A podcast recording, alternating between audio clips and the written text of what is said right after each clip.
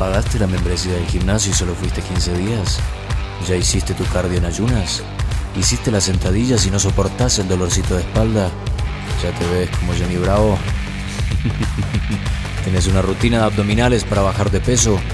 ¿Seguís pensando que el calentamiento es subir a una trotadora? Deja las rutinas de mierda y empezá a entrenar de verdad con Training Lab. Hola, hola, bienvenidos a nuestro podcast de entrenamiento. Soy Diego Mendoza, preparador físico, entrenador deportivo y especialista en entrenamiento personal y fitness para la salud. Y yo soy María Manrique, productora y manejo todo el tema de fitness en redes sociales. Dieguito, cuéntanos de qué va a ser el tema de hoy. Bien, tenemos un tema bien, bien importante. Lo que no deberías hacer y riesgos de entrenar solo ciertas partes del cuerpo. Que yo lo hacía. Es denso. Que yo Este- lo hacía. Este tema es denso. Para empezar con la verdad, siendo totalmente honesta, eh, quiero confesarles que cuando yo empecé, yo solo hacía pierna. Primero porque pues es como una de esas partes del cuerpo que a mí nunca me gustaron. Entonces yo llegué y ¿qué fue lo primero que te dije? Quiero ¿Qué? tener unas piernas Mejor dicho, como las de Angela. como las de. Sagra. Bueno, quiero que sepan que ella es como mi, mi propósito. Todos tenemos un propósito, como, no sé, pienso que... Ese es como- perfil donde quiero llegar. Exacto. Y para mí es ella. Entonces yo le dije, por favor, quiero tener las piernas como ella, pero yo me enfocaba full en eso y no hice parte superior nunca, porque me daba miedo. Imagínate, Temía. a ti te pasaba eso. Y uno se encuentra en el gimnasio a muchos hombres haciendo Al miembro contrario, superior. claro. Entonces, brazos full anchos, un pectoral súper definido y hipertrofiado y unas piernas que uno diría, ¿y las piernas para cuándo? Claro, y así le pasa a las mujeres también, ¿no? Entonces tienen un cuerpo, digamos, unas piernas, una cola bien desarrollados, un glúteo, isquiotibial, toda la parte eh, de los gemelos, y tú las ves en la parte de arriba y no, o sea, la ves que no está trabajada. ¿Por qué pasa esto? Y lo chistoso es que tú le dices, bueno, vamos a entrenar el día de hoy, listo, empecemos con una dominada. Y los brazos no les dan no le para dan. hacer una dominada. Y lo mismo pasa en el caso contrario. De Un hombre que hombres. trabaja pecho y hace en mancuerna para bíceps, hace 25 kilos, pero en sentadilla no hace en total ni la mitad de su peso. Exacto. Y bueno, yo pienso que en el caso de las mujeres, te lo digo desde mi perspectiva, es miedo. Mi familia, eh, digamos que es de una contextura un poquito más ancha. eh, entonces yo decía, no, si yo lo hago me voy a volver ancha. Ujú. Voy a volverme como un hombre, los brazos, la espalda, el pecho, no, me voy a volver horrible, yo solo quiero unas piernas lindas. Y yo pensaba que, te lo juro, alzando una pesa, ya, se me iba a volver horrible todo el cuerpo. Y hoy queremos decirles que ese pensamiento Es falso. falso, totalmente falso. ¿Listo? Recordemos desde, desde la fisiología que el, el margen de testosterona en el hombre tiene índices más altos que en la mujer. Sí. Entonces, poder desarrollar masa muscular en ciertas partes para la mujer se torna un poco más lento. O sea que si a un hombre le tarda cierta cantidad de tiempo, a la mujer se va a incrementar. Entonces, eso no va a pasar. ¿Listo? Y te lo digo también por experiencia, ¿no? Porque cuando yo fui al gimnasio, tú me lo dijiste, entrenador. Correcto. Y uno no le hace caso al entrenador porque dice, ah, no, es que yo he visto casos y eso uno le cree a la tía, a la abuela, uno cree eh, de pronto las imágenes de mujeres que de verdad son muy grandes y uno piensa que de verdad eso le va a pasar a uno. Yo no te creí, para serte honesta. Y les cuento la verdad, no sé si ustedes pues me hayan visto físicamente, si quieren pueden ir, pueden ir a mis redes, pero yo ya llevo cuánto tiempo alzando pues full pesas, haciendo flexiones de pecho, haciendo barras y yo alzo mucho peso, yo alzo unas mancuernas de 12 kilos, digamos, en curl de bíceps Sí, o algo así. si un curl de bíceps es como cuando tú coges la mancuerna con un brazo y haces el ejercicio de bíceps. Flexión. Que sí. eso se puede decir que sería un montón de peso. Ujú. Y bueno, Y, y me han visto y yo soy flaquísima. ajá. Peso 50 kilos, mis bracitos son flaquísimos. Pero eres fuerte. Y exacto, no me he anchado en ningún momento, mi pecho está perfecto, mis boobies están perfectas. Ahí están, porque esos son míos grandísimos, se me van a desaparecer. Todo está en su lugar. Todo está en su lugar y incluso más bonito. Y no ha pasado Absolutamente. nada de eso. Listo. Entonces, esto, esto, esto nos lleva a, a una reflexión y es que, mujer, si usted está pensando que se va a hinchar por hacer pesas, no va a pasar. Y bueno, entonces ahí es cuando te dicen, y entonces las que sí están anchas Ah, bueno, es un proceso es porque lo quieren.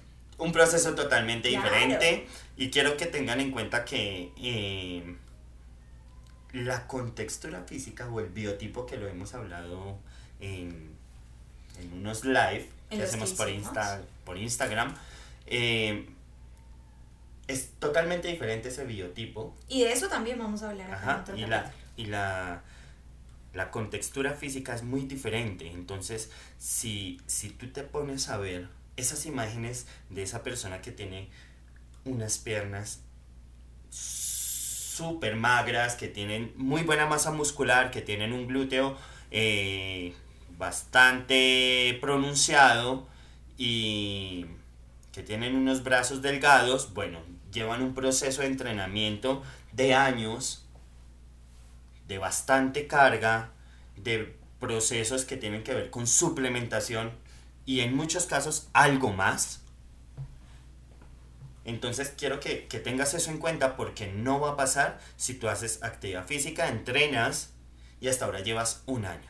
Exacto. Ni O llevas siquiera- menos. Mira, yo llevo 8 y ni siquiera me ha pasado eso. Y no va a pasar. Claro, entonces importante que ustedes sepan que las mujeres que están así es porque así mismo lo quieren, porque Un proceso diferente. claro, y porque ellas mismas están, digamos que eso es parte de su objetivo. Ajá, así exacto. como el de otras mujeres es estar flaquita y estar totalmente tonificada, pero pues mantener como tu forma.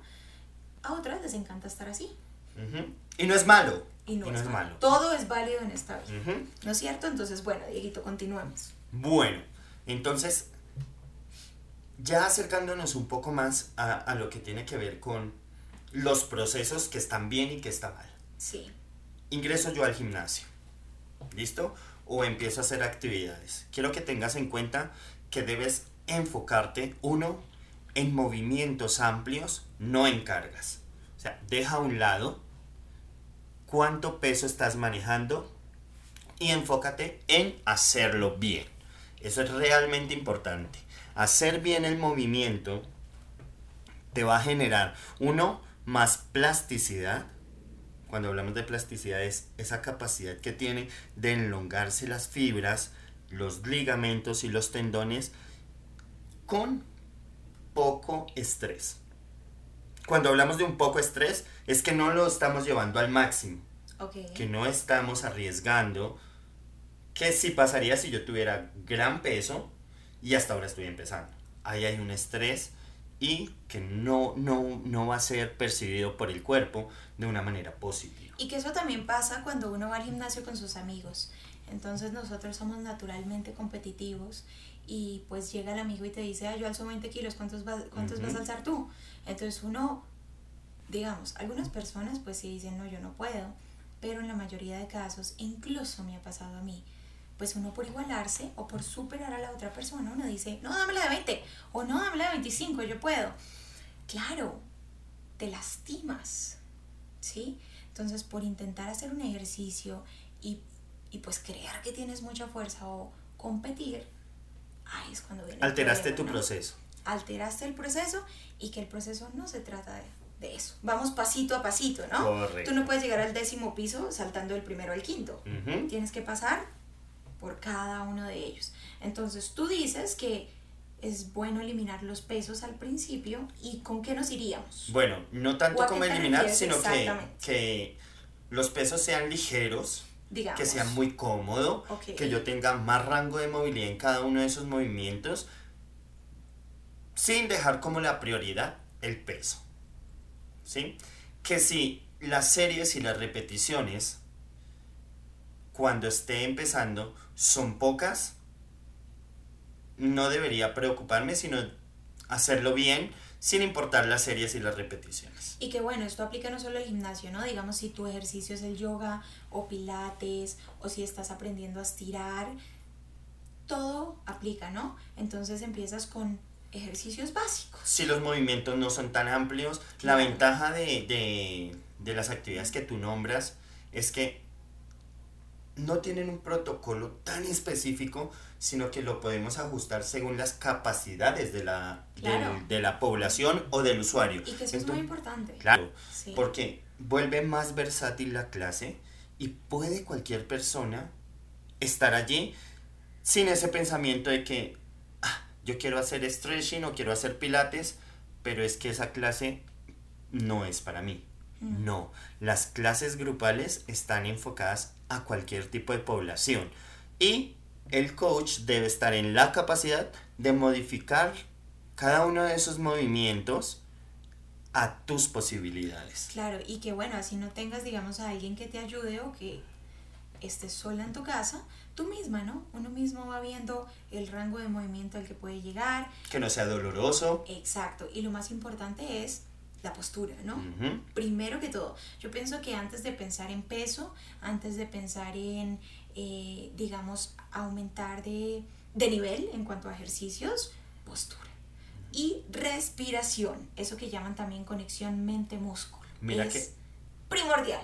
Mira que eso que tú dices es realmente importante porque la respiración es la que permite que el músculo funcione. Si mi respiración no es sincrónica, la hago a destiempo, mi fatiga va a aumentar, ¿sí? Sí. Y llega más rápido.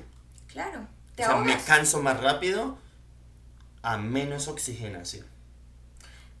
O sea que si yo estoy haciendo un, un ejercicio cardiovascular y empiezo jadeo porque ya empecé a cansarme, pues más rápido me voy a cansar porque no estoy haciendo ese trabajo de respiración bien. Y adicional, estoy caminando y mis hombros están hacia abajo, tengo el abdomen eh, sin tensión, eh, estoy caminando no sobre plantiflexión, sino que estoy haciendo un paso en seco donde los zapatos suenan cuando hacen contacto con la banda. Entonces, junta todo eso y no vas a durar 10 minutos. Claro. Entonces, vamos un poco más allá y es la postura, ¿listo? La respiración, ¿sí? La conciencia corporal de cómo debo estar ubicado, de cómo debo caminar, de mm, a qué velocidad debo ir, son fundamentales y sobre todo yo debo ser consciente desde el principio de estas características, porque si las hago desde el principio, cuando ya esté muy entrenado, eso me va a favorecer en esos ejercicios que me van a llevar a otro nivel. A otro nivel. Claro, y mira que, por ejemplo, en el caso de que tú tengas una postura mala, no respires, puede que dures 40 minutos en la banda. ¿Qué pasa con el tiempo? Van a empezar problemas de espalda, futuras fracturas. Dolores de planta del pie. Exacto, eh, desgarres, muchos problemas ya que pues se verán reflejados no en un mes, de pronto en dos meses, en un año, incluso en cinco años, ¿sabes? Puede que no sea tan rápido. Y otra cosa muy importante, y que te la digo porque la he escuchado mucho, es, eh, bueno, ¿y, ¿y qué hiciste en el gimnasio? Yo no sé, me pusieron a hacer ahí unos ejercicios y yo, ¿y qué músculo? No, yo no sé. Eso es importantísimo. Hay un comentario. mira, hay un comentario que yo he escuchado. Cuéntame, cuéntame. Y es, bueno, hacen esas preguntas, ¿sí? Como, bueno, ¿y qué trabajaste hoy? No, no sé, ni idea. Pero mañana cuando me duela, Sabré. te digo. Ay, no. Imagínate. Ese es el otro y ese también es un error terrible porque, bueno, digamos, voy a trabajar, eh, a mí me pasaba mucho cuando yo trabajaba brazos, que digamos trabajaba bíceps y yo no sabía.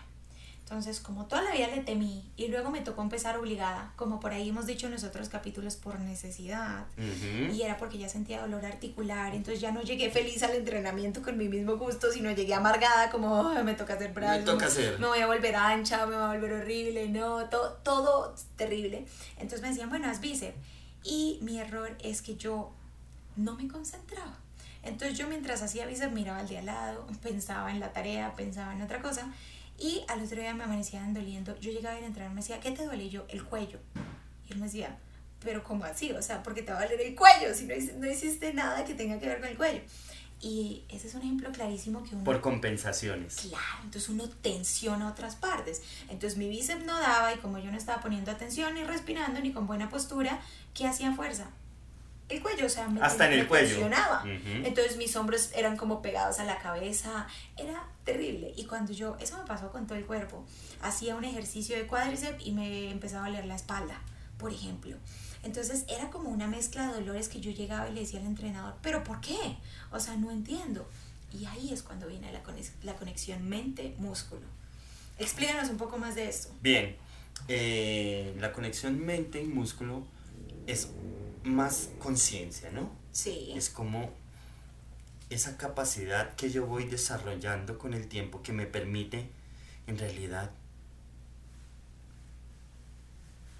modificar las, las posiciones de mi cuerpo para que yo me centre solo en estimular esa zona que está estructurada en mi plan de entrenamiento, sea la que sea, y es en realidad poder enfocarme en la atención en esa zona que yo quiero estimular, Exacto. no moviendo mi espalda, no moviendo el pie mientras Digamos, que estoy haciendo. Hay mucha gente Exacto. que se mece, se ayuda como Mira, de la pared. de- yo he visto personas que están haciendo un ejercicio de brazos y están moviendo los pies como si estuvieran tocando guitarra.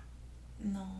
Entonces, bueno, es, son cosas de, que, que se perciben durante, en el gimnasio, pero pues no hay necesidad ni de mover el pie Claro. si yo quiero centrarme en ese trabajo. Lo mismo, personas que están trabajando con mucho peso, haciendo un press mancuerna, que es un ejercicio para pecho, y en cada uno de los movimientos mueven tres o cuatro veces la punta del pie. ¿Que para qué? Sí. No, Claro. no hay necesidad. Y piensa una cosa, que esa energía que tú estás utilizando para mover los pies, podrías enfocarla En el músculo. en el inicio del levantamiento de los brazos. Claro, y a mí me funcionó porque yo decía, ah, ¿esto qué? Esto no sirve. Y mira que cuando yo empecé a preguntar, bueno, ¿qué ejercicio, eh, qué músculo ejercito acá? Cerraba mis ojos, relajaba todo mi cuerpo, respiraba antes de empezar y decía, bueno, bíceps. Mi cuerpo es el bíceps. Yo decía, no existe más cuerpo, solo bíceps. Ujú. Y cuando empezaba a hacer, digamos, la contracción o la fuerza, decía, solo con el bíceps, solo con el bíceps. Y con el, con el tiempo te vas a dar cuenta de que puedes aislar los movimientos, los músculos, la tensión y que de verdad vas a trabajar el que es, ¿no? Enfocarlo en esa zona que es realmente Exacto. importante. Entonces, bueno, Dieguito, eh, ya hemos hablado un montón como de varias cosas importantes, pero cuéntanos de verdad por qué es malo enfocarnos solo en ciertos músculos. Bien, la razón más importante es la descompensación muscular. ¿Qué es lo que pasa? Si yo me centro en trabajar miembro superior, hablamos de el- la zona abdominal, de los dorsales, de los hombros, del bíceps, del tríceps, del pecho, etc. Sí. ¿Sí? Y soy una persona que no me gusta hacer mucho miembros inferiores. Las cadenas musculares están, por eso se llaman cadenas, porque los músculos están conectados entre sí. Sí. ¿Sí? Esas conexiones, cuando se estimulan solo ciertas partes y las otras quedan débiles o no están equilibradas, pues ¿qué es lo que pasa? Pues uno aumenta el riesgo de lesión porque esas zonas están en descompensación. Claro. ¿Qué es lo que pasa? Si yo trabajo miembros superiores, pues voy a generar hipertrofia, Sí. ¿sí? Sea mucha o sea poca, pero voy a generar. Sí. y mi zona lumbar es la primera afectada. ¿Por qué? Porque debe manejar más, masa muscular arriba Sí. y mantenerse en una posición que los glúteos, que son débiles y los estabilizadores de la cadera, Sí. no pueden manejar. Entonces, dolores de espalda baja, dolores de rodilla, eh, mis tobillos se vuelven inestables porque mi centro de gravedad también cambia y el centro de gravedad al desplazarse entra en compensación y entra a activar otras zonas que no están inmersas allí. Entonces es realmente importante que ese plan o esa estructura de entrenamiento que yo tenga, claramente eh, basada o guiada por un profesional, me permita trabajar todo mi cuerpo y no segmentado. Claro. ¿Listo? ¿Qué pasa en el caso de las mujeres cuando solo trabajamos las piernas y la parte de abajo? Bueno, al- entonces voy a tomar algo de la experiencia que tú tuviste y es toda la zona de la columna Sí, se ve afectada. ¿Por qué? Por descompensación y por falta de estímulo. Recuerda que si una zona muscular se estimula, genera cambios. sí, Si una zona muscular no se estimula, también hay cambios se atrofia. pero en atrofia. Se Claro. atrofia esa zona, entonces pierde su fuerza, pierde su masa muscular y empieza a activar otras zonas cuando esa zona es débil. Entonces es realmente importante. Recuerda que hasta los hombros Claro. son estabilizadores. es- Entonces no hay que dejar ningún músculo a la deriva, que yo solo me voy a centrar en fortalecer ciertas zonas, cuando mi cuerpo, para que sea armónico, debe fortalecerse en general, todo el cuerpo. ¿Sabes cuándo me detectaron la... eh, ¿Cómo es que se llama eso que le van a las articulaciones? Eh, mm, tendinitis de rodilla. Porque yo solo hacía cuádriceps, yo no hacía isquiotibial. Pero bueno, eh, como tal, das en los tendones. Das en los... Sí, Que, que insertan, que insertan las articulaciones. Exacto. O sea, los que unen dos articulaciones. Exacto, porque mira, cuando me detectaron la tendinitis en la rodilla, eso fue justo un día en el que yo nunca hacía isquiotibial, duré tres meses haciendo solo cuádriceps, que es como la parte de adelante de la pierna, si tú no sabes isquiotibial es la parte de atrás, porque yo decía, ay, ¿para qué? Yo solo quiero tener la parte de adelante bonita, o sea, eso que uno siempre piensa apenas empieza a hacer ejercicio. Y el día en el que me lo detectaron fue cuando decidí subirle el peso, porque yo ya me sentía muy bien. Y ese día yo sentí algo, como un desequilibrio en mis piernas, ¿sabes? Como que mi cuerpo no estaba haciendo la fuerza donde era. Fui al médico porque me empezó un dolor impresionante y me dijeron, tienes tendinitis de rodilla. Consulté contigo. ¿Y qué me dijiste? Descompensación. Exacto. ¿Por qué? Porque unos músculos, claro, los músculos más fuertes tratan de compensar por Ujú. los más débiles y generan presión en áreas pues que no deben generar presión y qué es lo que pasa, se generan pues también problemas de salud. Ok, quiero, quiero comentarles que nosotros ya nos conocemos hace aproximadamente cinco años Sí. y que pues hemos evidenciado un proceso donde hay muchas experiencias y muchas anécdotas y por eso estamos aquí para desde la evidencia y desde la experiencia poder compartir con ustedes y que en realidad tengan herramientas para hacer las cosas de una manera mucho mejor. Claro, y que no, digamos en mi caso, ¿sabes? Yo perdí mucho tiempo. Yo podría decir que perdí cinco años haciendo cosas que no debía y también basada en muchos miedos que veía justo en las redes, que me alegra estar aquí, ¿sabes? Sana y salva, pero que de verdad me arriesgué. Y que no te dejaste llevar tampoco de muchas cosas. Claro, y que bueno, igual mira, o sea, me dio tendinitis, pasaron muchas cosas, eh, afortunadamente no tan malas, pero por eso estamos acá, ¿no? Sí, Para pensemos que enseñarles y, allá afuera claro, posiblemente hay alguien que nos está escuchando sí, y que sí está en una situación donde necesita un cambio. Y realmente si nos están escuchando, realmente es importante que valoremos y reevaluemos de otra manera cómo estamos haciendo las cosas. Que no es las cosas como nos están pintando, como nos están mostrando, que aumentar la masa muscular es tan fácil sí, cuando es cuestión de tiempo, de proceso, de hacer las cosas bien, de estar eh, al lado de personas que realmente sepan y que nos guíen de la manera más saludable, más cómoda, sin arriesgarnos. Exacto, Dieguito. Entonces, bueno, ya para cerrar, ¿qué consejo nos das? Bien, desde el qué no hacer. Uno, dejarnos llevar por recomendaciones de no eh, eh, personas capacitadas, profesionales, que lleven años de experiencia. Así que importante que usted sepa quién lo está guiando. Dos, que disfrute el proceso, que vaya con calma, que no piense en el peso, sino que piense en movimientos. Postura. Postura. Respiración y que vaya paso a paso. Si tiene la posibilidad de contarnos cómo va su proceso, bienvenido y lo escucharemos y sobre todo compartir su experiencia de la manera más sana, más saludable y sobre todo ayudarle en el proceso. Exacto, bueno, muchas gracias, Dieguito, gracias a ustedes.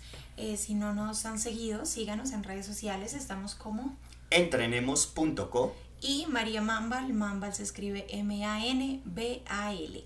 Cuéntanos, Dieguito, de qué vamos a hablar en el siguiente capítulo. Bueno, este capítulo va a estar muy, muy importante. Papel del médico en el entrenamiento. ¿Será que lo dejamos a un lado o es parte fundamental de nuestro proceso? Así que no se lo pierdan. Ahora que descubriste que tus hábitos de entrenamiento y cuidado personal solo producen tristeza, ¿qué vas a hacer?